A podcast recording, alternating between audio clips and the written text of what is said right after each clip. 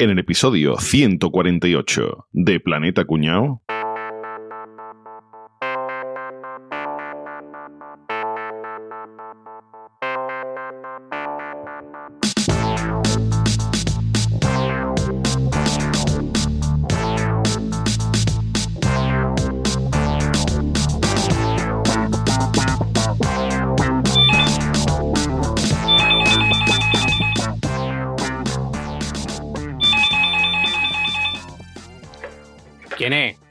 Sergio? ¿De parte de quién? De Rafa. Sergio, ponte. Sí, ¿quién es? Sergio, tío, que han puesto una máquina nueva en los recreativos, que me lo ha dicho el canejo, que se lo ha dicho su primo, que lo he visto esta mañana. Hostia, qué guay, pero, pero ya sabes que mi madre no me deja ahí, tío. Escúchame, te, te veré un ratito abajo, ¿vale? Venga.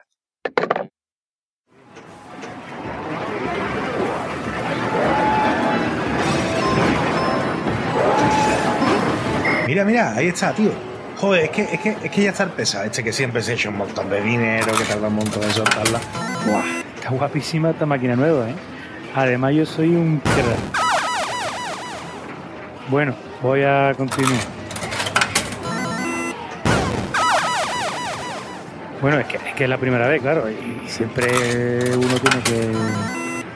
500 pesetas más tarde, Vale, pues ya me he cansado. ¿Qué pasa el siguiente? Rafa, ven, que te toca ya, cojones. Ole, ole,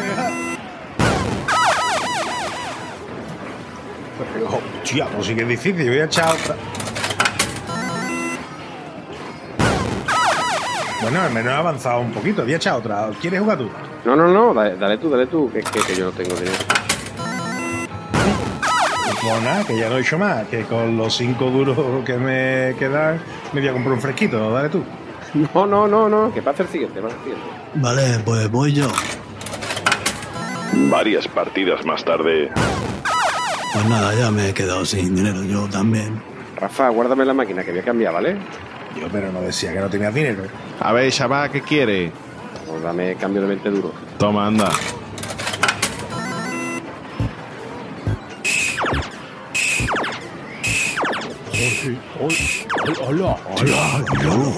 Yo, yo, yo, Uy, se pasa otra fase. ¿Ha visto, churra? Ya vaya nivelazo, te la has pasado la primera partida, tío. Claro, cojones, si llevo toda la tarde viendo a la gente jugar y me he aprendido de memoria todas las pantallas y los monstruitos. Idiota. Game Overest Teatrillo Ever.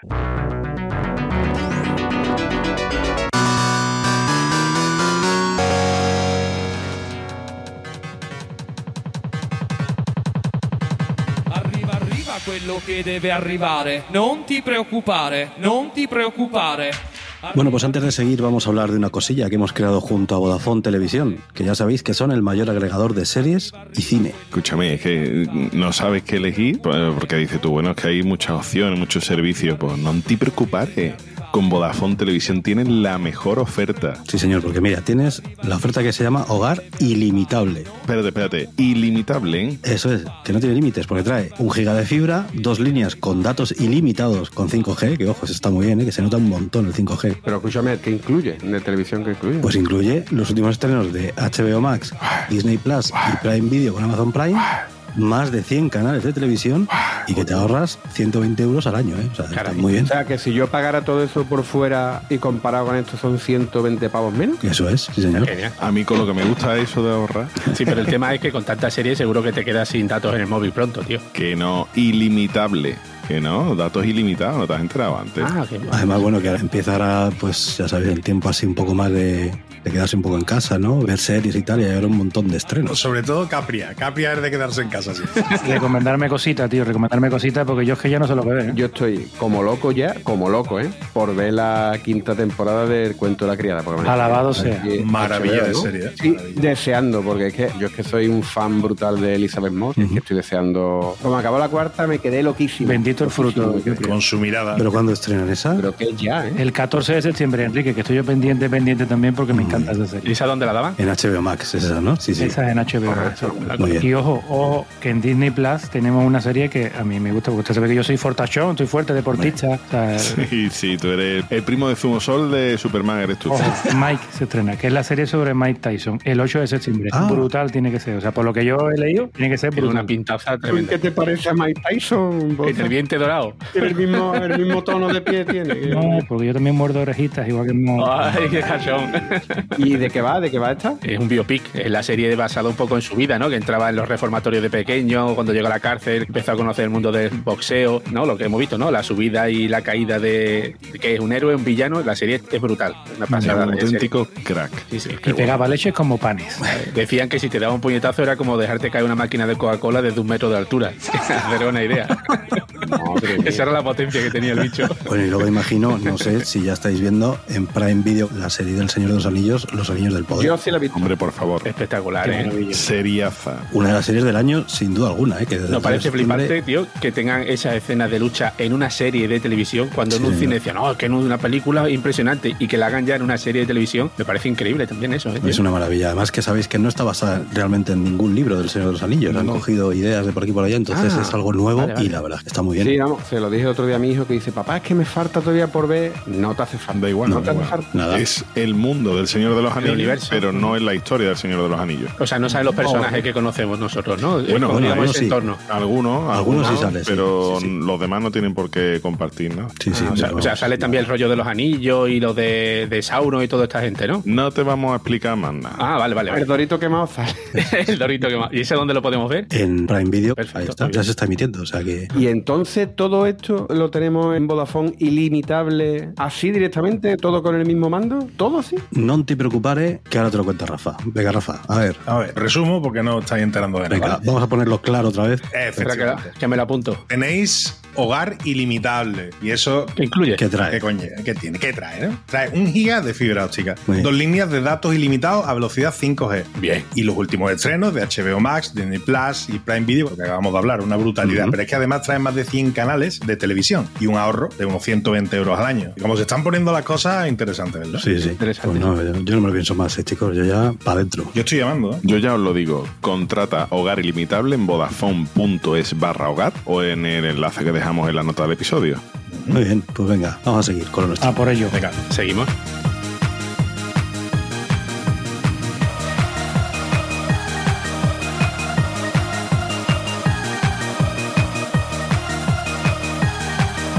Bueno, ¿qué pasa, chavales? ¿Cómo estamos?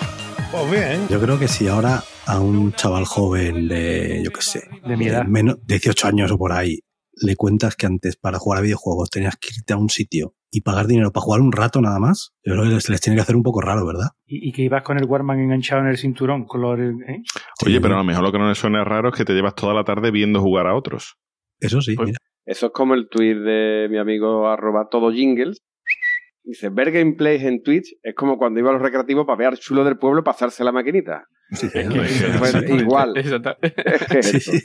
Ir a los recreativos, al menos según el recuerdo que tengo yo, ya no solo era ir a jugar o a ver jugar, sino que era el sitio donde ibas cuando eras pequeño y todavía no ibas a bares, pues te ibas allí a echar Sí. la tarde. O a- La Fuma porro. ¿no? A mí, a mí me pasaba como a, como a Sergio en el teatrillo. Yo es que lo tenía prohibido por mis padres. Yo no- también. No ¿Ah, me, no me acercaba. Era muy raro que yo fuera un recreativo. Es que eso creo que influye mucho si era unos salones recreativos en ciudad o en pueblo. Porque en pueblo es que era lo que había. ¿Cómo te iban a prohibir tus padres Claro. que fuera a los futbolines? Si es que había, estaba los futbolines, el billar y las cuatro máquinas recreativas. Es que si no era eso, no había otro sitio donde íbamos los chavales entre, entre 12 y 18. Es que ¿dónde ibas ahí? Si no podías entrar en discoteca ni nada. Sí, pues pero- ese era el sitio de socialización, claro. Eh, De socialización y el sitio donde se fundó el, el cártel de Medellín. También. Pero eso más, yo creo que eso más fue en ciudades. Yo iba a justas y torneos. A mí no me ha pillado la época de los futbolines ni nada. Yo- Niño, vámonos a la justa. Vete a la justa con los amigos. Y yo me iba a una justa allí. a- Venga, vente, que hoy hay naumaquias. ¿Usted qué le llamaba en los recreativos? Yo le llamaba siempre la sala máquina, la, sala, juego. máquina, la sala máquina. Sala La máquina, máquina. sí. La sala de máquina de mi barrio tenía una puerta delantera, que era, digamos, la puerta bonita, la puerta trasera era la que olía a tela, ¿sabes? Nah. Eso, allí se juntaba lo más La- variopinto olía a de... sobaco, olía a sobaco, ¿no? Sí, a sobaco y, a- y humo había siempre, ¿sabes? Por aquella puerta. Bueno, bueno. Humo, claro, las, la máquina con el portacigarrillos este, ¿verdad? Para dejar el, el cigarro así colado, que siempre estaba quemado, y los botones La- quemados. Eso, La, eso era la así. máquina para niños de 5 años con, Con cigarrillo. Le faltaba también para sujetar la cerveza, ¿ves? Bueno, pues vamos a contar algunas cosillas de, de estos templos del vicio que eran las salas de recreativos. Vamos a poner primero un poquito de historia, porque a ver, desde, imagino yo que lo primero, habría, había ya máquinas recreativas en, los- en las salas de, de recreativos. Claro, el concepto que es una máquina recreativa, Eh, sí, claro. claro, porque no, pod- no Habrá que podemos empezar por quedar- ahí, sí. Claro, no podíamos quedarnos solo lo que es un videojuego, ¿no? Porque cualquier aparato de entretenimiento en el que tú echas una moneda y estás jugando durante un rato, eso sería una máquina recreativa. Claro. El, Sí, sí, peso, y el dentro- peso de la farmacia cuenta como máquina El recreativa. peso de la De farmacia, hecho, si tú buscas máquina recreativa, también te salen las tragaperras normales y corrientes de los bares de toda la vida. Porque son máquinas recreativas tipo B. Exacto, exacto. En- que son tipo A, que es una máquina donde tú echas una moneda y consigues un tiempo de ocio sin recompensa a cambio, ¿vale? Que no te puede dar dinero ni puntos, ¿eh? Ni tickets, los tickets típicos que hemos visto, bueno, que Sí. después ya en el futuro sí que salían, ¿no? Los, los cuponcitos este. Eh, no, eso tampoco estaba permitido. Bueno, pero empecemos por el principio. Cuando Boza hizo la comunión, en el siglo XIX ya había máquinas recreativas, ¿vale? Si entramos en esta definición, porque había ferias, fui yo ¿no? Y había- padrino, de boda ya en un castillo. Ya, ya estabas cotizando, ¿no? Vale, porque si tú te imaginas un salón de juego, imagináis un salón de juego antes de los videojuegos, pues habría lo típico, máquinas de fuerza, ¿no? La máquina esa del punching ball de darle el puñetazo. Estarían las de puntería, ¿no? Que si los dardos, o la de los bolos, o la de cestar, los billares, evidentemente, ya depende si sabías jugar al billar, hacía francés, si eras un burto, jugabas al americano, ¿no? De, de las 18 de las 16 bolas. Y después empezaban ya, estoy hablando ya en el siglo XIX, ¿vale? Una máquina que sería como el abuelo de los pinball, que era El bagatel. Ah, Eso era sí. básicamente un tablero con orificio, tiraban una bolita y colaba donde colaba, ¿no? Y ya está. Esa era, esa era la, la, la destinación que tenía el juego. Ese era el que cuando lo encendía se escuchaba según. ¿No? Pero esto, esto de 1871 Ah, te estoy vale, hablando, vale. ¿eh? Entonces, O sea que lo hacía, un, lo hacía un coro, entonces. ¿no? Pero de verdad, coro gregoriano. Un castrati, un castrati. Y, o sea, te digo que de 1871 ya existaba el, existía el Agatel, ¿no? Existaba. Que digamos que existaba. Ex- ex- Existaba, existaba. Que estaba. Eso es brutal, que sí ¿eh? estaba. Existaba. Que sí estaba, coño. Ahí sí estaba. que sí estaba, güey, que estaba allí. Pero no fue hasta 1947 cuando alguien añadió que tiene, era lo típico de la máquina de pinball. Los petacos, ¿no? Porque aquí nadie dice máquina de pinball, le decíamos los petacos, ¿no? Los, pedales sí. que tenía. Sí, sí. Pues ahí está eh, Steve Kordek, que es el padre de las máquinas de pinball. Imaginaros lo importante que fue este tío, que este fue el diseño, el que diseñó una máquina de pinball tal y cual si- sigue existiendo hoy en día, ¿no? Tablero horizontal, con el muelle para pe- golpear la bola, los petacos, al fondo de la pantalla con la puntuación. Ese, ese diseño es de 1947 y se ha seguido manteniendo el mismo diseño durante todos estos años. Después teníamos otras máquinas típicas que eran los futbolines, que también son de esta época más o menos, ¿no? Se inventaron durante la Guerra Civil por el español Alejandro de Finisterre y después lo que decía, el billar, que el billar no se sabe exactamente qué fecha tiene de invención, pero era sobre el siglo XV, es una cosa muy antigua. Pero nosotros vamos a centrarnos en el episodio de hoy en las maquinitas, ¿no? Las recreativas, los marcianitos.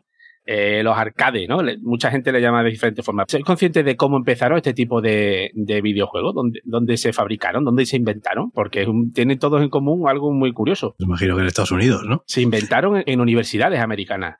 Ay. No fue en un, en un ta- en un garaje con un, su colega. Por ejemplo, el primer juego de gráficos, no voy a decir que es un videojuego, pero bueno, sí, era un juego que tenía una pantalla con un gráfico con el, con el que podías interactuar. Es el OXO, O-X-O. Y bueno, da una pista, ¿no? Con el nombre. Pues era básicamente eso, ¿no? Un 3 en Ah, raya digital. raya, ¿no? Pues eso es de 1952. Me parece increíble que fuera Pues tan sí. antiguo, ¿vale? Y eso fue un proyecto de la Universidad de Cambridge sobre la interacción entre las máquinas y el hombre. Imaginaros que todo empezó como una cosa muy académica, ¿vale? Pero claro, evidentemente alguien dijo, ostras, pues esto muy chulo, tío. Esto se podría... Es ahí el esto- vicio, qué malo es. Hay el vicio, hay el vicio. Hasta 20 años después, en 1971, con el juego Galaxy Game, que era pues, una especie de mata marciano, que ahí ya dijeron, hostia, es que esto puede la gente, creo que a esto le puede gustar a la gente jugarlo. Y dispusieron uno en la cafetería de la Universidad de Stanford. Y se dieron cuenta que es que la, la fila de la cola de estudiantes llegaba hasta la puerta. Dijeron, yo, aquí esto, si sabemos hacerlo al por mayor, reduciendo costes y tal, esto puede ser un pelotazo Los tremendo. ¿eh? nota- lo que hacían por no entrar en clase, ¿eh? Claro. Y, y en Stanford, ¿eh? Y en Stanford. En Stanford, en Que no, era, que imagínate. no era la Pablo Lavide, que era Stanford. ¿eh? Allí tiene que costar unos cuantos millones nada más que un semestre de eso, ¿eh? Claro, pues imagínate que una máquina de aquella época créditos. En el 71. grande, grande. Uno de los desarrolladores de este juego del Computer Space de 1971 dijo, coño, es que este juego es muy complicado. Si consiguiera hacer yo algo más simple, la gente aprendería a jugar antes y tendría mucho más éxito. Y sacó el Pong en 1972. Y esto ya fue Qué Pong se maravilla. exportó Bombazo. le- con- claro. por todo el mundo. Es Hasta que Japón el, llegó a las el máquinas. mejor de todos. Bueno, pues esta es la, es la anécdota que se conoce mucha gente que puso eh, esta máquina en un local y a la- poco, al día siguiente le llamó el dueño. Mira que la máquina que la máquina que me has traído que esto falla, que no funciona. Pues para allá el tío dijo, ¿qué es lo que le pasa? Y cuando abrió el cajón es que no cabía más monedas. La máquina no aceptaba más monedas, estaba Estaba llena. petado. Dijeron, dijo, esto, esto es impresionante, aquí hay un negocio que hay que explotarlo como sea. Bueno, pues cada año iba saliendo una tecnología que hacía que esa máquina fuera puntera. En ese momento ya no, no era solo la jugabilidad, sino la- lo que te permitía la tecnología. El Pong, ¿sabéis cómo se jugaba, no? Pues yo he llegado a ver una máquina de Sí. Pong, era dos diales, dos redecitas. que Potenciómetro. subía y bajaba, ¿no? Que después estaba la Atari, ¿no? Que tenía el Pong para casa y era eso. El mando era dos diales, que esos dos potenciómetros que subían y bajaban. Eso era la jugabilidad que te podía permitir la tecnología en ese momento. Después empezaron a llegar las máquinas con que podían memorizar gráficos en la ROM, como por ejemplo el Tank en 1972. Ujú. Y ahí ya sale un nombre que seguro que todo el mundo conoce, que era Atari. Escúchame, con los nombres fue- tampoco se quebraban. ¿eh? El Pong, el Tank. Claro, pero si no había nada más, ¿qué, qué van a, ¿para qué van a poner? Como, y si hace uno de fútbol, hubieran puesto fútbol, porque El si fut. no había ninguno más, claro. El, Y después llegaron, el ¿qué pium. pasa? Que os he explicado. El Pong, El de disparo, ¿no? el pium pium. Sí, sí, es que ahora verás, mira, el- os he explicado que el Pong llegó hasta Japón. ¿Qué pasa? Que los japoneses dijeron, Japón. oh, Japón. oh, dijeron, Japón. Y sin quererlo me Le pusieron su nombre al país. Entonces allí, ¿qué pasa? Que los japoneses fueron los primeros que sacaron un microprocesador, ¿eh? Ojo, Ujú. en 1975. Hicieron un juego que se llama Gunfight. ¿Por qué? Porque era una pelea de pistola. Exactamente, ya está. ¿para qué va? Y yo eran dos personajes que se disparaban uno al otro y tú podías matar al contrario. ¿eh? En 1975. La tecnología no era lo más importante ya en ese punto. Lo más importante ya era el talento, la imaginación para hacer videojuegos. Por ejemplo, el mismo que desarrolló Computer Space y el Pong, que es un tal señor Nolan Busher, este hizo después el Breakout, que es un- en 1976. Es el el Arcanoid. nombre Breakout El breakout Eh, como- el como- arcanoid. de todo, Sí. digo. Arcanoid. Como el Arcanoid, Arcanoid, Arcanoid. exactamente. Y como suelen decir que los genios se rodean de otros genios, para hacer este juego del Arcanoid, que se llama Breakout, eh, contó con un par de chavalitos, que a lo mejor conocéis a estos dos chavales. Uno se llama Steve Wozniak y el otro Steve Jobs. Qué pesados son. Una anécdota dice que cuando estaban haciendo este, este juego, él tenía un problema porque tenía 75 chips y no era capaz de mover tanta potencia. Entonces dijeron, contrataron a Steve Wozniak y consiguió hacer el mismo juego con solo 25 chips en tres días. Era listo, ¿no? Vale. El listo Bueno, de Apple, claro ¿no? que- Era ese, ¿no? Ujú. Y Era ahí, listo. ahí ya trabajaban con, con, el, con Steve Jobs en, en Atari. Bueno, total, que ahí fue donde empezó lo que todo el mundo conoce después como la edad dorada de los videojuegos, que fue entre 1978 y 1984. Aunque aquí después en España llegó la segunda oleada de los juegos arcade, el, el boom fuerte, y es porque en Estados Unidos ya empezaron la polémica de que si los juegos eran violentos, de que si había muerto uno por jugar mucho tiempo no sé qué juego. Hubo estados donde prohibieron a los chavales menores de 16 años ir a los salones de videojuegos. Y eso fue un parón muy grande para, para la industria. Pasa que esa prohibición Como, se quitó como mi rápido. madre, como mi madre que no me dejaba ni acercarme. cada cosa con Capri y con Rafa. Totalmente. Mi madre no me dejaba Vamos, que lo mío era para que no fumara, no para otra cosa, pero. Pues no, no lo ha conseguido. No, lo ha al conseguido. contrario, al contrario. No lo ha conseguido.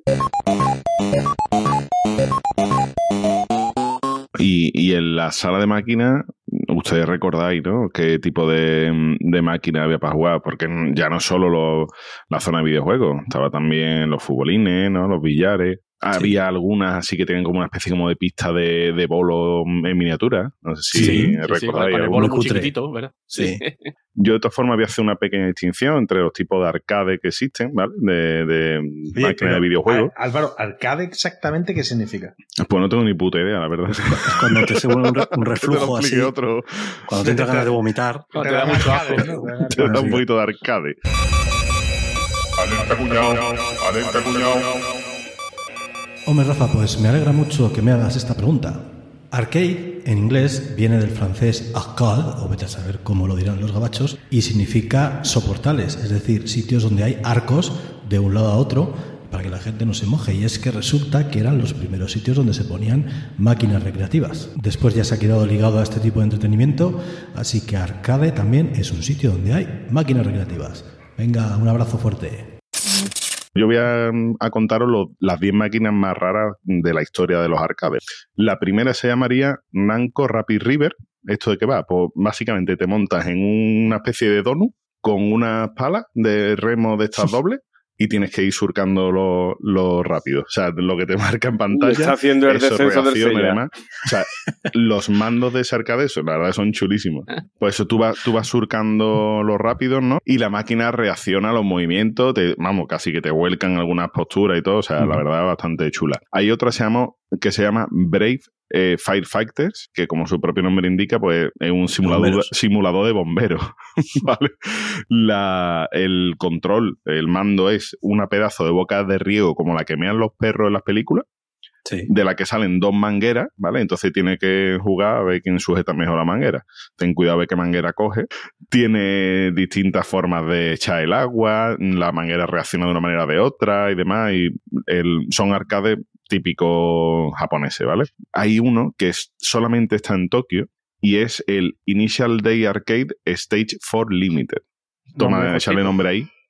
¿Vale? Es un juego de carrera, pero Ah, es que de en este coches, juego ¿no? de carrera te montas en una réplica exacta de un Subaru Imprensa, de un Mazda RX-7 o de un Toyota Sprinter Trueno, ¿vale? Que son los coches protagonistas del, del juego. Y es que te montas en la réplica y no es que te montes y tú mueves el volante y ya está, ¿no? Es que si tú coges la curva, tiene uno de estos hidráulicos, O sea, está sobre ya, en plan, que te va volcando el coche, te va haciendo, o sea, un simulador, una vamos, puta un pasada. simulador por el duro. Ya te digo, solo está en una sala de videojuegos que hay en Tokio. Hokuto no Ken Punch Manía. ¿Qué dice usted? Sí, el Hokuto no Ken ¿Hokuto? es Puño de la Estrella del Norte, ¿vale? Ah, Es un anime, o sea, es el juego de, eh, de un anime y esto básicamente son seis almohadillas, tres a cada lado, a tres alturas distintas. Y tú lo que tienes que jugar es a pegarle a la, a la almohadilla cuando salga y se ilumine una luz que tiene la almohadilla. O sea, no solo cuando salga, porque si sale la almohadilla, tú le pegas antes, el juego simula que te ha pegado él a ti. Que eso, te ves vídeos jugando a este arcade y hay algunos auténticos flipados que podrían estar en un ring de boxeo perfectamente. Este, este cuando lo he visto y he visto vídeos, me ha molado, que es el Magica- Magical Truck Adventure, ¿vale? ¿Sabéis lo- las vagonetas estas de tracción manual? Sí, Esas que sí, le tienes sí, que ir sí. dando así para arriba y para abajo. Sí. ¿Os acordáis de Hugo, el del O sea, telecupón? es, es un Sí. aparato que siempre, Sí, sí, sí. siempre he tenido ganas en mi Para, vida de probar para, eso. Escucha, Yo, como decía, cao, cao. Pues hay una máquina que es de eso, ¿vale? Entonces tiene que ir dando para arriba para abajo al cacharro y además vas por unas vías que te van saltando obstáculos y demás y tiene No me Tú le vas dando a la maquinita hasta para arriba para abajo para ir más rápido, más lento, y después tiene dos pedales para que la máquina huerque para un lado para otro. Y además puedes jugar doble. Sí, yo he visto una, máquina de esa y el palo tú lo bajas y lo tienes que subir. No, va- va bombe- no estás bombeando, sino lo bajas y tienes que volver a subir, tienes que volver a bajar. Sí, sí, sí. Te, te revientas, ¿eh? No es un muelle. No, eso no es un columpio que después. No, no. Ahora, esto es típico, mejor que japonés. El Inu no Osa- Osampo. ¿Qué Ese va usted? de pasear a un perro. Y viene una, una pantalla el, con una cuerda, el ¿no? juego consiste en También, te- también tienes un que ir a las 7 de la mañana un sábado como no, mucho no, no, no, no. Tienes una cinta de correr con una correa atada a un perro de plástico. Ese le gusta a Enrique seguro. Que Madre. Bueno, ahora voy con uno que yo creo que este, ustedes vais a, vais a coincidir conmigo que este sería ideal para mí, ¿vale? Que es el Cho Chabudinai Gaeshi. Correcto. Ya con el nombre os lo estoy diciendo Chabudinai todo. Chabudinai es no me gusta. Es un juego para cabrearse. un juego para el cabrear. juego gana el que mejor se cabrea. El juego, el control es una mesa de madera a la cual tú tienes que, tú tienes enfrente en la pantalla, tú puedes elegir si quieres ser el novio de una boda, si estar en una comida con tu suegra, si estás en, en tu mesa de oficina en una reunión, Un ¿vale? partido O del sea, Betis. Eh, a ti que te pongan un partido del Betis. Por ejemplo. bueno, a ti que te pongan cualquier cosa. No, Álvaro, A mí cualquier ponías- cosa echabas- me vale. El, Están el- mejor el- plantados que nosotros. Echabas el Juan y salía la foto de Álvaro en, lo- en los créditos de los campeones. Estaba Álvaro el primero. El que mejor se cabreaba AGF pequinero. A jefe, a jefe. Lo que consiste es en eso, en ir dándole golpe a la mesa para que mm, tirar la mayor parte de cosas de las que se ve en la pantalla y cabrear cuanto más a la gente que hay a tu alrededor. Y el, digamos, el, el finish him del Mortal Kombat, ¿no? Cuando te dice Sí. mátalo, eh, ¡Qué tienes que mierda! levantar la mesa y tirarla contra la, la pantalla, ¿vale? Con la mayor fuerza posible. Ese era el juego. Qué maravilla, por favor. No, pero yo, yo estoy en desacuerdo. Yo estoy en desacuerdo en una cosa. El, el que gana ese juego es el que está enfrente de Álvaro hablando con él. Termina tirando la mesa, la silla, el huevo. la eso sería si hubiera un juego de suicidarse. Pues seguro que los japoneses lo acaban inventando, ¿eh? También te De, digo. de caer en depresión. No Entonces, tienen los japoneses Bueno. un, algún arcade de Oler Braga o algo así. Esos son muy- No, eso lo hacen ya en directo, eso no hace falta arcade para nada. Otro que tiene que ver con mesa, The Tablet Cloth Hour. no sea de tirar y dejar las cosas. Correcto. ¡Oh, entonces- qué guay, ¡Qué ¿eh? grande, tío! Pero, Eh. pero metiéndote el manté por la raja del culo y tirando como No, el de no, los ese. ¿no? el, el control es, es una, es un mantel de guapísimo. plástico rojo, ¿vale? Y tú tienes que tirar con el, el ángulo y la velocidad suficiente para llevártelo sin tirar nada de lo que hay en pantalla. genial, la tío. máquina, Será, Indica. será de cuadradito rojo y blanco, ¿no? esto solo está en Tokio, Eh, así que no lo he visto. claro. Es rojo, o sea, es rojo, pero con letras blancas, no tiene cuadraditos. ¿Cómo me gustaría está- hacer eso alguna vez en mi vida? Eso, tío, de tirar ahí. Eh, Pues así no, así no tiras nada de verdad, eso, no, solo tiras no, cosas solo de verdad, ficticias. claro. En una boda o algo así, tío. Vale, Un este solo está en. Tokio y el siguiente que voy a decir también está solo en Tokio. Se llama Sega Toilet. Ajá. Uh, All right. Lo peor. Literalmente. Oye, ¿no? de qué Te- va. te Eso tienes que acertar con el chorro del meao. Correcto. Oh. Y además tiene que hacerlo Hombre, con la suficiente fuerza para ganar al contrario. No, para limpiar los restos de la cagada de anterior. Correcto.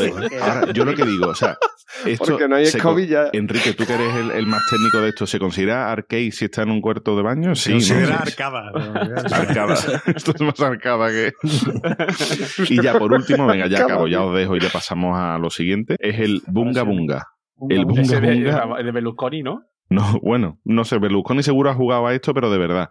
La máquina consiste en un culo puesto a cuatro patas, ¿vale? Y hay dos versiones. Una que tiene un dedo de plástico y otra sin dedo de plástico. En la que no tiene dedo de plástico, tú lo que tienes que darle es un azote a la máquina. Eh, dependiendo del, del monstruo final que tú elijas, pues le tienes que dar más fuerte, más flojito. El Mm, monstruo final. Sí, porque lo mismo está tu exnovia que tu suegra o tu jefe, ¿vale? Entonces ya depende Ay, de... y el que tiene el dedo, bueno, pues imagináis el dedo donde acaba, ¿no? Ajá. Sí, sí, sí. Mm, para pantalla. El ministro de Interior. Que hablando Álvaro de las máquinas, os tengo que leer un tuit del 7 de marzo de 2016. Ojo. Vamos bien. Ojo, que igual alguno se siente diciendo, hostia, no voy a decir de quién es, pero decir, de máquinas recreativas. En el grupo estamos hablando de comprar máquinas recreativas y esa es la verdadera crisis de los 40. El tuit es de arroba planeta cuñado. Maravilloso. Eso tiene pinta de ser caballito. Sí, porque yo me hice una.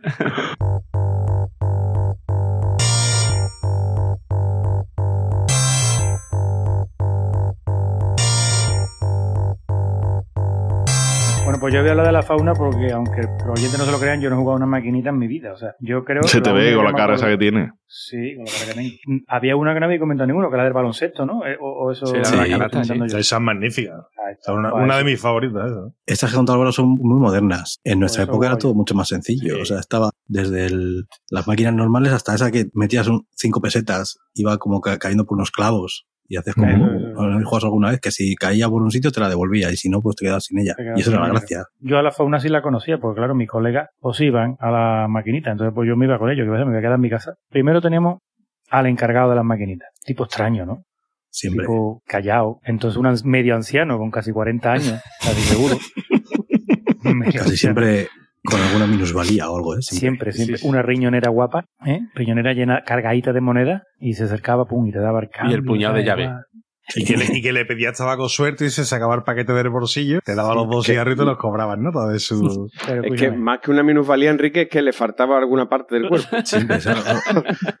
Imagino que les darían alguna licencia o algo así. O sea, sería, ¿no? A gente A la, así viuda, con- a la viuda le daban los estancos y a los lisiados Claro. las, tra- las mal recreativas. Pero escúchame, Sí. cuando se te quedaba la pelotita de fútbol y se te quedaba tranca, ¿quién iba allí y de un golpe preciso en el lugar Sí, adecuado, en el momento exacto, te desentrancaba la maquinita? El encargado. Él, ¿no? Sí. Otro detalle del nota de- del encargado es la mala cara. Sí, hasta los cojones Que no sitio. sonreía sí. nunca. Sí, sí. Como si no le gustara su trabajo, ¿verdad? Exactamente, Como no sonreía ¿Cómo? nunca. Como sí, como sí. ¿Cómo? momento de pánico. Momento de pánico era si echabas la moneda y no Uh. se colaba y no eso, y tenías que ir a decírselo. Era, Segundo tipo, segundo tipo que siempre estaba en la maquinita, el crack. Ah, no que no. Era mayor que todos los demás. Eso sí. Sí. ¿Eh? Una cosa, pero los futbolines no iban niños chicos. Eh, allí había tíos ya con más pelo los huevos que habían hecho la mili, ¿eh? Sí, había, de todo. No, pero, pero para mí el crack siempre ha sido el que jugaba al pinball. Qué porrazos le daba al pinball. Qué empujones. ¿Cómo hacía así con la pelota ahí en, en la esquinita del pinball? Y hacía que la bola mm, se pusiera a rebotar en la parte de delante. Ta, ta, ta, y hacía todos los puntos. Ese nota es una máquina. Y alguno tenía cogido el truco de cuando se iba a colar, le daba, pa, le daba un golpe ah, antes de que pues luego lo- los pismos luego te hacían falta. Claro. y eso te iba a decir. Después te marcaban falta. eh, le daba ahí y subía para arriba.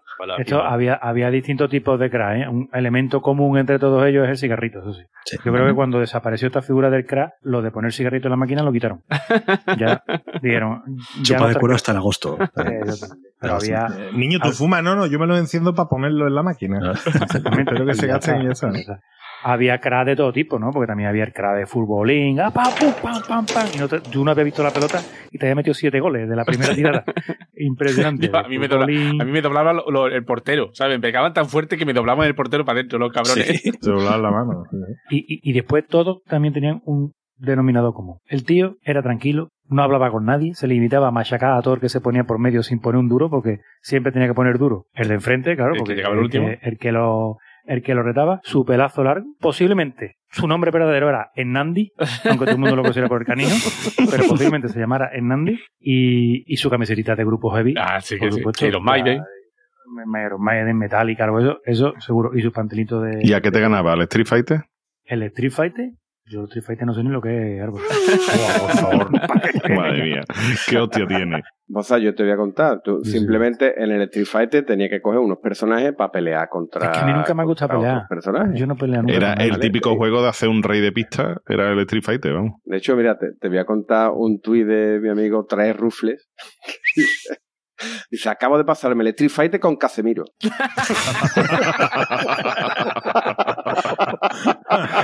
Eso es- Eso es muy bueno. ese, bueno. Ganaría, ese ganaría de calle. Otro personaje más típico en el que yo ya me identifico un poquito más, los mirones. Nunca jugaba Ah, nada. te identificas Nunca- con los mirones, vos sabes, no sabía yo eso. yo no- Boyer.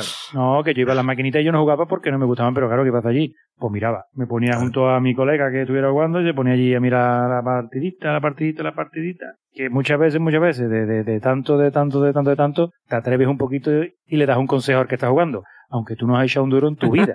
Pero yo no te has dado cuenta de que yo tira por allí, no te estás dando La cuenta. cabeza, Pues que le tiene que dar la cabeza por detrás. Claro que y yo. La mayoría de las veces molestábamos. Hay un, hay un tipo de mirón que es el que yo odiaba, que, que era aquí yo, Pumuki, me voy a cagar en tu puta madre. Que era el mirón que cuando te veía apurado te decía, y yo te la paso, te la paso, te la paso, te la paso. Te la paso yo. Ese es el mirón intenso, ¿no? Madre mía, qué casco de tío. Sí, sí. Después estaban los chunguitos, que lo he mencionado ya antes, estaban los chunguitos. Bueno, los chunguitos eran por los ¿Estos que son Los los, chungos, los chungos. Los chungos, los, Los más malotes. bestias, los los, chungos matones. o, o los que están todos enviciados? No, los matones, los matones de allí del barrio. Sí, al final muchos iban y no jugaban en la vida. Simplemente estaban allí porque allí donde se juntaba toda la fauna multicultural. Esos Hombre, ni, ju- y- ni jugaban ni miraban, Exactamente. solo fumaban. Y Estaban sus allí, 20 pavitos todos los días se llevaban de gratis de mangárselo a los chavalillos por allí. Vigilaban el territorio. Allí era su Pero- territorio de caza y lo vigilaban. Y ya Pero- está, tío. Vamos, vamos a comentar en algún momento del episodio, por quitarle tanto romanticismo al salón recreativo, que era el punto de venta de hashish del barrio. Eso no lo vamos a, Claro. no lo vamos a comentar, ¿no? Eso no- No, estos, estos chunguitos estaban especializados en pedirle cinco duros a- al niño. Oye, dame Sí. cinco. Y pedían, le pedían cinco duros, pedían cerveza, pedían cigarrillos. Los guapos, guapos, guapos era cuando se peleaban entre ellos. Por la chavalita, por esto, por lo otro, porque siempre acababan peleándose entre ellos. O sea, los chunguitos no pueden estar sin pelearse entre ellos más de dos Pero, tres días. pero tú que iba a un, vi- a un esto, a un salón recreativo o veía gris, que ahora que me Mm, los chavalitos, los chungos peleándose. Y se peleaban Este, haciendo este así. lo ha visto en un pergamino este de los años y 70. después estaba el guapo, eh, este, el, el- el guapo, ¿no? O sea, que tú llegabas, llegaba Enrique, por ejemplo, allí al, al recreativo, o Rafa, o Capria, o Álvaro, cualquiera de vosotros, que, bueno, que vaya a esos sitios. Echabais 100 pesetitas porque decía, bueno, con 100 pesetas me dan 5. Cinco Sí. créditos, claro. No me dan cuatro. Habitualmente. Y llegaba tu amigo el gorrón, tu amigo coleguita el gorrón, y antes de que tú te hayas percatado, le han dado al botón de Player 2. Sí, ¿Eh o no? sí, Totalmente. yo, ¿qué totalmente. hace? Que yo. ¿Qué hijo- qué no, hijo de la no, gran para ayudarte, tío, jugamos en pareja para ayudarte. Pero cabrón, que me ha quitado. Al metas en la que me la han hecho allí varias veces, sí, sí, sí.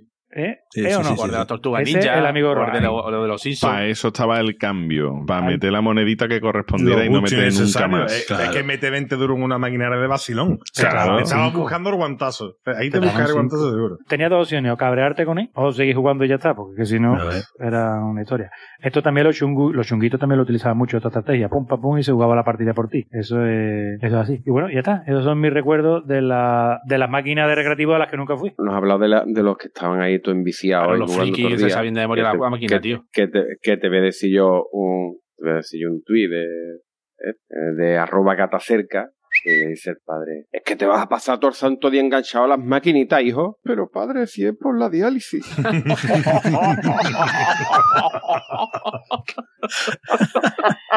Qué bueno.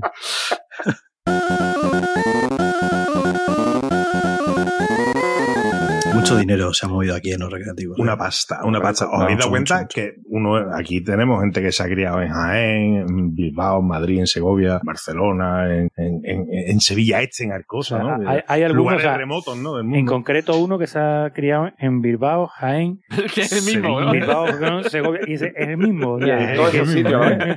Pues fíjate que él ha ido a un salón recreativo criando, en cada barrio de donde se ha criado, ha ido a un salón recreativo y casi siempre estaban más o menos las mismas máquinas, porque es que estas máquinas movían una pasta que no era normal. Imaginaos Mucho. cuántos salones recreativos mm, podría haber en España sin competencia, ¿no? Porque hasta que no llega la PlayStation, los niños igual tenían un Spectrum, un Atari pequeñito en su casa y nada, pero a jugar, a jugar, se iba a la sala de recreativo. Mira, eh, Rafa, una anécdota. Lo que os he explicado antes de que cuando inventó el Pong le avisaron de que se había llenado de moneda. Pues esta misma anécdota pasó aquí en España, en un pueblecito de Zamora de 2.500 habitantes, que pusieron una máquina, que- esta no sé si la recordáis que era doble, que traía el Pong y el, y el Tetris, ¿vale? El Pong no, el Pang, ¿no? Creo que era el Pang y el Tetris. La, El Pang, El claro. pan y el Tetris. Pang y el Tetris. Pues la máquina en aquella época costaba medio millón de pesetas, 3.000 euros. A los ocho días de ponerla en un local allí en ese pueblo, le llamaron y le dieron que la máquina no funcionaba. Y se en ese mes eh, se habían recaudado 320.000 pesetas. O sea, Ya la ves. máquina costaba 3.000 euros y en un mes habían sacado 1.900. ¿Sabéis cuál es la máquina recreativa más rentable de la historia del universo mundo mundial videojueguil? Eh, El Tetris. Street Fighter. No,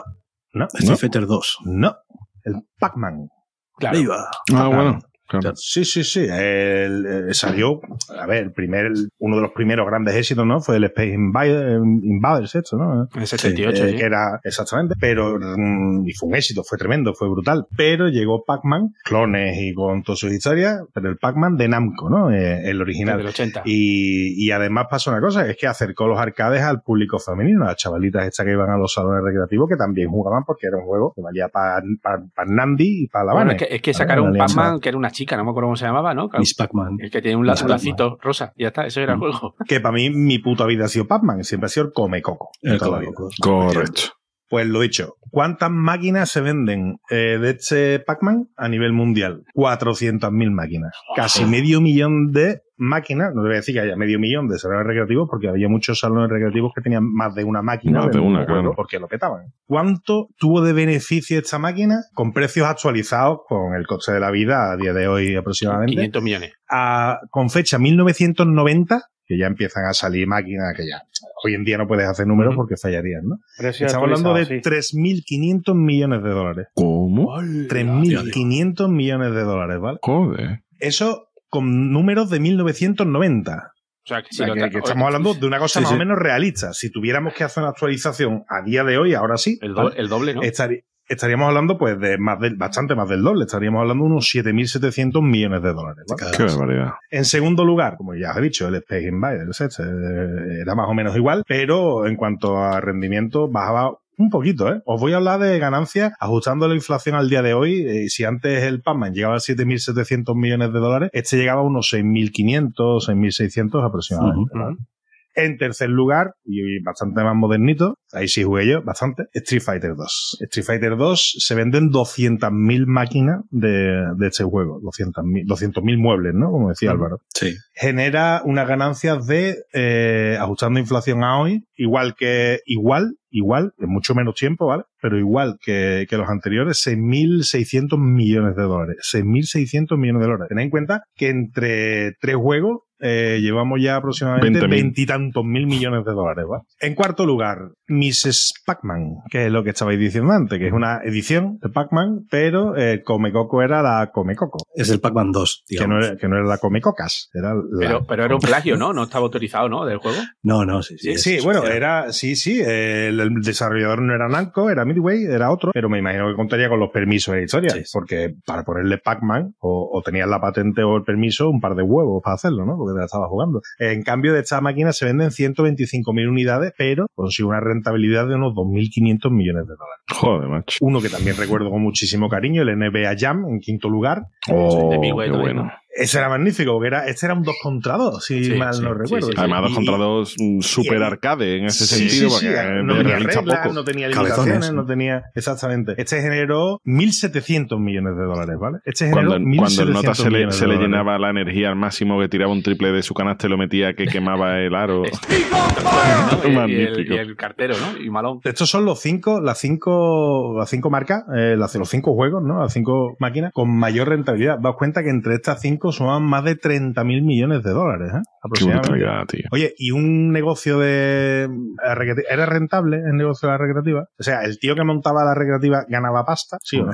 Sí, claro. Pues al parecer no. Eh, realmente, Por eso se fueron a pique, ¿no? realmente, bueno, se, fue- se van a pique cuando la gente empieza a jugar en su casa y sobre todo cuando puede jugar con el colega a través de internet, supongo. ¿no? Pero realmente, salvo que haya una subindustria ahí oscura que nadie quiera contar, realmente una máquina recreativa mm, comía mucho impuesto, porque este tipo de máquina, que no, aunque no fuera como las tragaperras, que, que, que el Estado se llevaba una barbaridad, también pagaban una parte importante de la recaudación en impuestos. Muchísimo, muchísimo. Después tenían un mantenimiento, un coste de luz, ¿no? de, de electricidad, el propio coste del local, el personal que tengas contratado para trabajar allí, que, que puede ser minusválido, pero el hombre también quería cobrar, ¿no? Ese tipo de historias. Y, y al parecer no era rentable. La rentabilidad se ganaba después, pues, vendiéndole cerveza a los menores de edad a 20 duros, vendiendo tabaco, vendiendo chuchería, eh, con la maquinita esa de las almendras rancias en la puerta, ¿no? Al lado De de la columna pistachos de la donde lata. en, en Nandi se enrollaba con la Vane. Eh, los pistachos de lata, exactamente.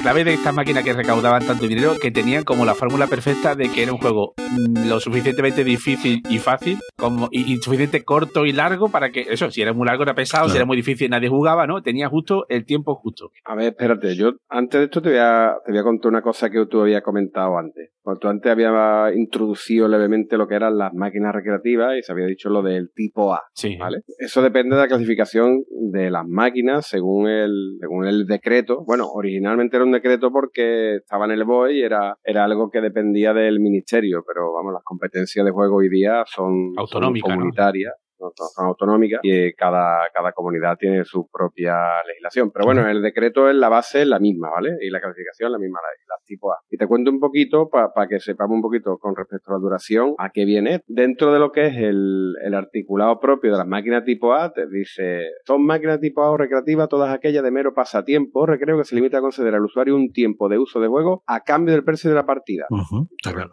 Le echo y juego, juego siempre lo mismo, ¿vale? Pero, entonces esa sabe más o menos lo que va a jugar, que normalmente siempre igual, ¿vale? Pero el punto 2 dice, se incluye también en este grupo de máquinas de tipo A las que ofrezcan como único aliciente adicional y por causa de la habilidad del jugador la posibilidad de continuar jugando por el mismo importe inicial en forma de prolongación de la partida o de otras adicionales, que en ningún caso puede ser canjeada por dinero o la vida especie. extra Aquí lo tenemos, exacto. La vida extra, las pantallas, y aquí es donde se pica la gente. ¿Por qué? Porque tú le empiezas a ofrecer esta posibilidad de ampliar la partida en base a su habilidad. Se pica. Uy, lo he hecho bien, pero me ha matado.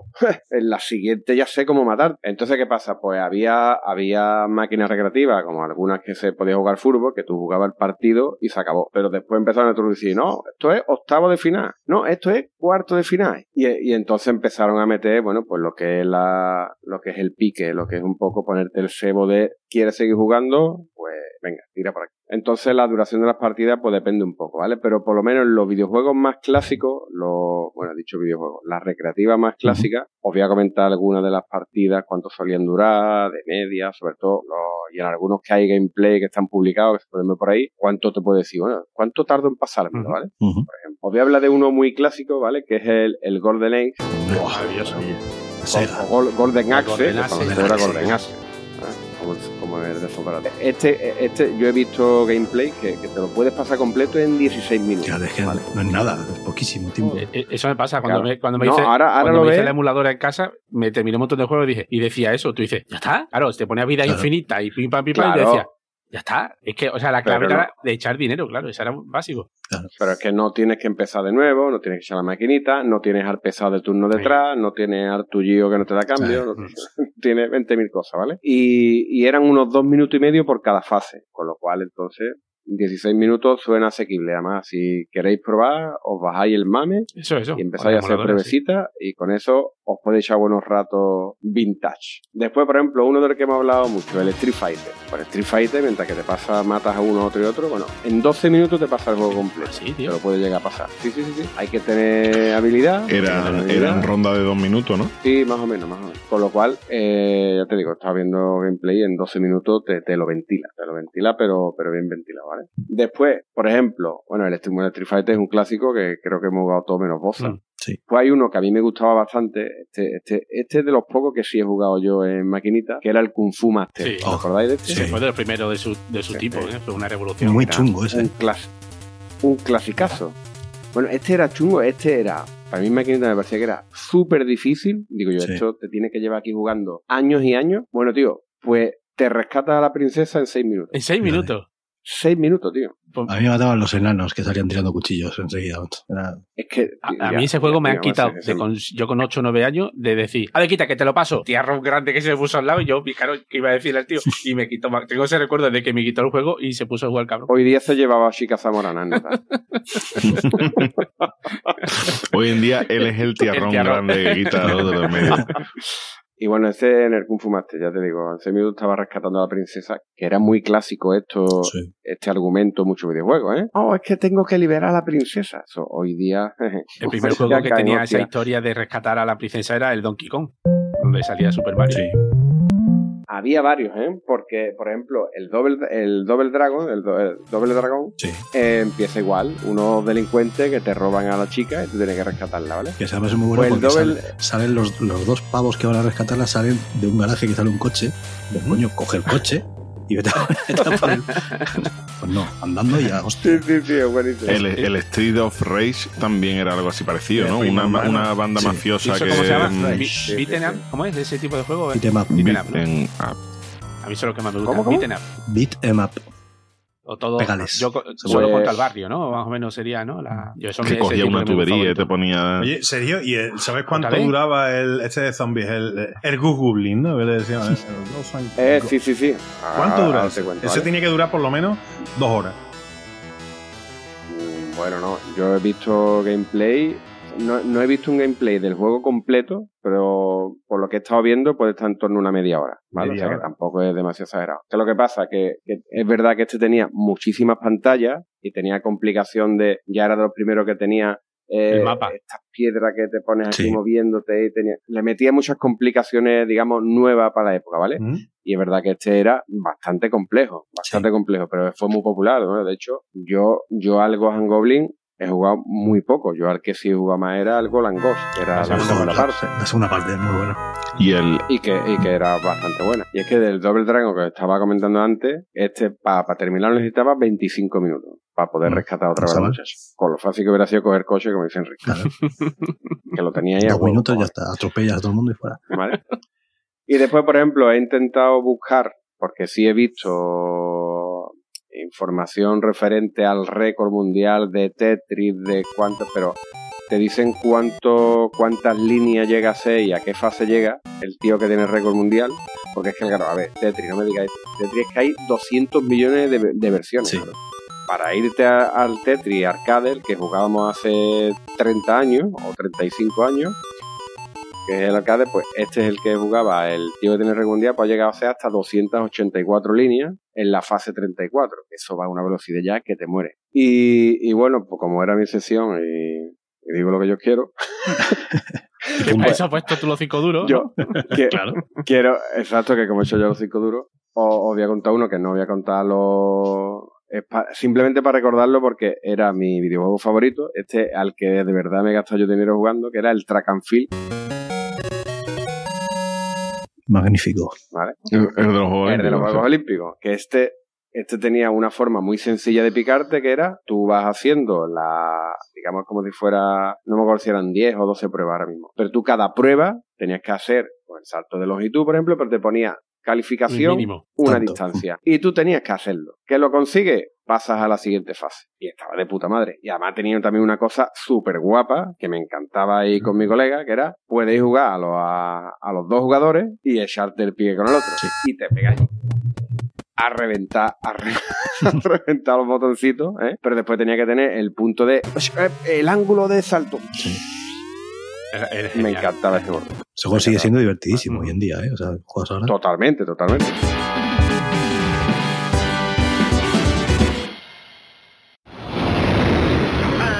Aquí en España ya los salones recreativos ya están un poco, ya no, pasaron a ser ciber, cibercafé. Cibercafé, ¿no? Hay algunos centros comerciales que mantienen alguna zona de juegos y, y luego están los, los museos, el Arcade Planet de Sevilla, que está en Dos Hermanas, está uno que en, El de Ibi, en ¿no? Ibi, El de Alicante, Ibi, que en el museo es que es de Museo de Arcade juguetes. Vintage, Una se llama así. Y hay uno en Tudela, el Mikado Game Center se llama, pero son, esos son museos que recogen eh, máquinas arcade antiguas o no tan antiguas y se dedican pues a, a- a recopilarlas, a ponerlas en marcha y A mí me parece eso fantástico, ¿eh? porque si- imagínate que fueran películas antiguas, Sí. harían, este, acá incluso con dinero público se pagaría para poder restaurar Sí, que sí, si una película Bueno, de Buñuel, hecho- que si una película antigua y, y no tenemos el mismo cuidado de, de ju- videojuegos, que Bueno, también son parte de, la la cultura, ¿no? Biblioteca Nacional está conservando videojuegos ya, ¿eh? Ah, mira, O sea, igual que guardan películas, revistas, mm, panfletos y tal, Una también copia de cada juego. videojuegos. se- yo te digo una cosa, en el Arcade Planet este, más que museo, o sea, es, El salón de juego. es un centro de ocio, es un Sí. es que sigue siendo un salón, o sea, tú pagas una, una cuota por entrar y después te puedes llevar allí toda la tarde jugando Sí, sin sí. ningún coste añadido a todos los juegos que hay allí. Y, y es una maravilla porque te ves eso, maquinitas que son de 1970 y pico, que ellos la han ido a comprar a Japón y se la han traído para acá y cosas así. Y después además tiene una cosa muy chula que eh, para empresas que van a hacer eventos y demás, alquilan las máquinas. Dice, Ah, oye, qué ¿por qué no guay. tenéis aquí una máquina del Tetris original o del, o del Track and Field este que decía Capria, de lo que sea? Porque mm, quiero que la gente juegue a eso como hacía hace 30 años y te lo alquilan y te lo llevan para allá, para donde sea. ¿no? que se dedican a eso. esta, esta gente tan entusiasta también hace cosas como conservar, eh, o sea, a lo mejor buscan máquinas no demasiado populares Y la- las... y, y las pasan a emulador. No sé si os suena un juego que se llama Los Justicieros,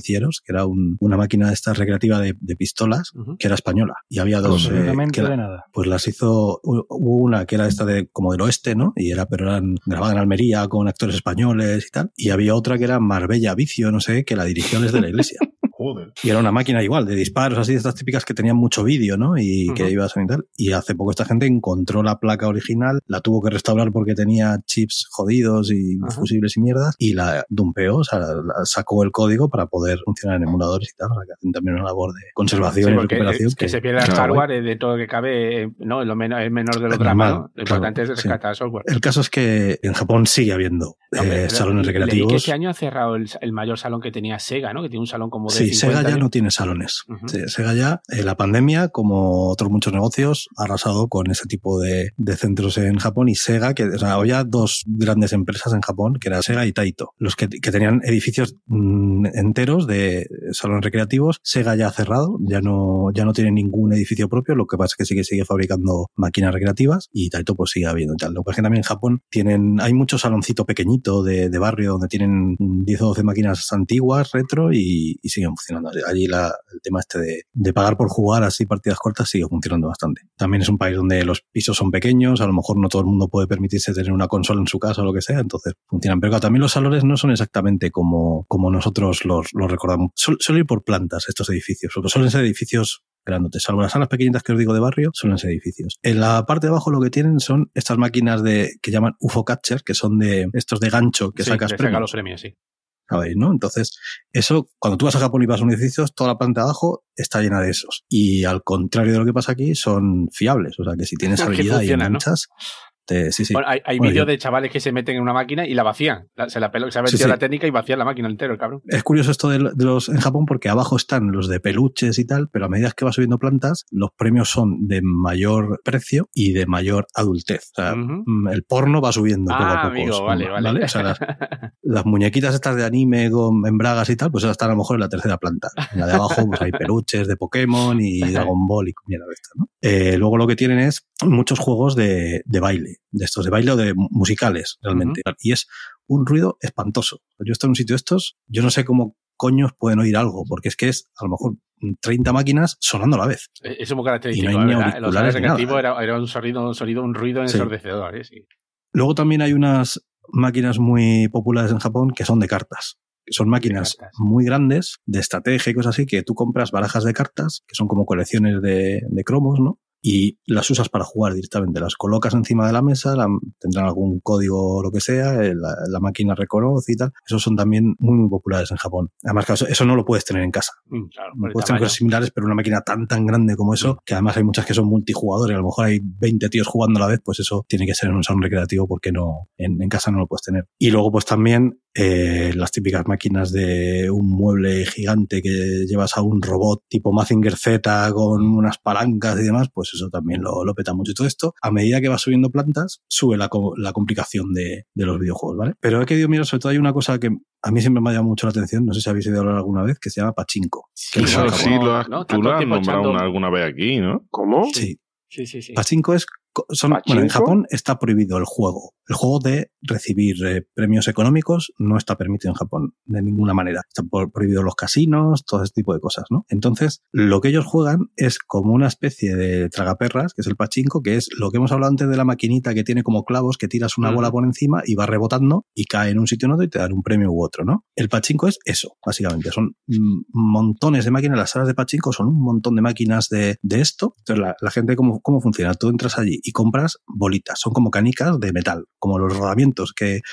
usamos de pequeños, ¿no? Tú compras, eh, yo qué sé, 400 por 4 euros, ¿vale? Te dan una cajita con las bolitas y las vas metiendo, las vas metiendo y tienen como un tirador, ¿no? Como el pinball, ¿no? Que vas tirando. Entonces algunas tienen que puedes girarlo un poquito para intentar acertar. Entonces ya tiene como un- algo de habilidad, ya no es puro azar. Mentira, es puro azar, luego hay tanto clavo que no hay manera de apuntar ahí. Entonces, al final, tú, si va- te va cayendo la bola, te dan más bolas, ¿no? Entonces tú has, te has gastado 4 euros, entonces al final tien- tenías 400 bolas, al final a lo mejor tienes, pues, imagínate que tienes 600. Y vale, bueno, ya está, me planto. Coges tus bolitas, vas a un sitio y te dan un ticket que pone, este señor ha ganado 600 bolitas de pachinko. Muy bien. No se puede dar premio económico, con lo cual pues has perdido 4 euros y tienes 200 bolas más, pero te vas a la tienda de al lado con ese ticket y es ahí donde das el ticket y ya te dan el dinero. Ah, va, va, va. De Vale. puta madre. Porque, según la legislación, al ser una tienda distinta, pues ya no es. Ahí te están comprando Te compro tu ticket, ticket. no te están, no es un premio económico. O sea, una-. Después dice que los españoles somos gitanos, ¿eh?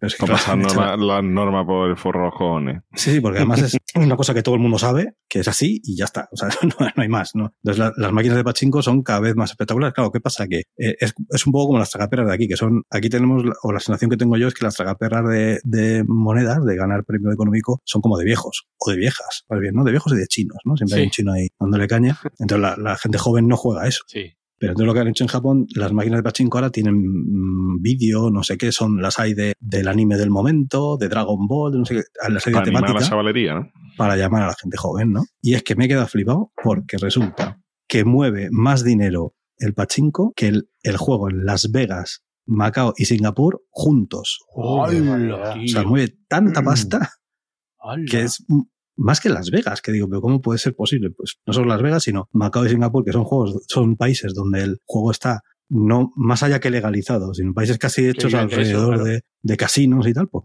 esta gente mueve más dinero y eso, que no se puede mover dinero. Qué fuerte. Madre mía. Otra Madre vez más. Pues, cuando- verás cuando saquen el Pachei. o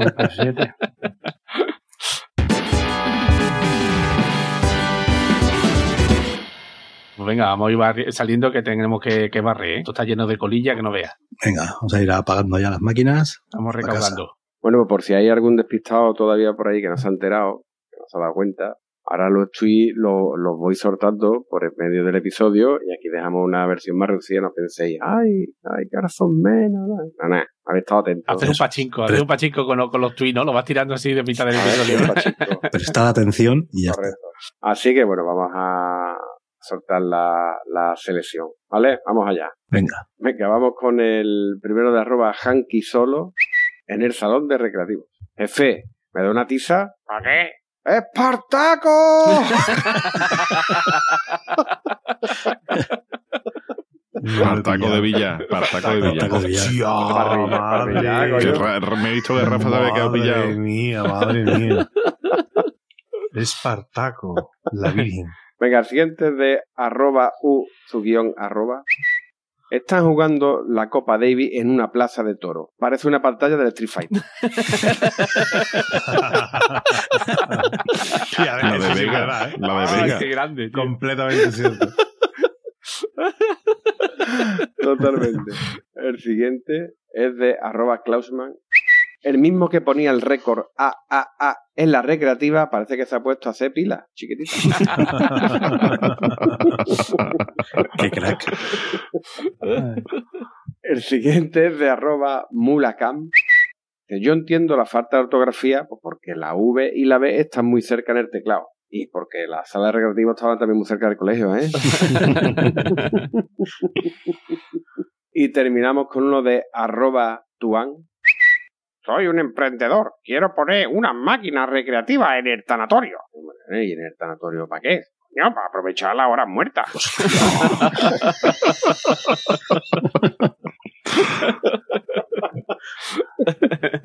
y hasta aquí la, los que quedaban de por soltar en el episodio. Muy bien.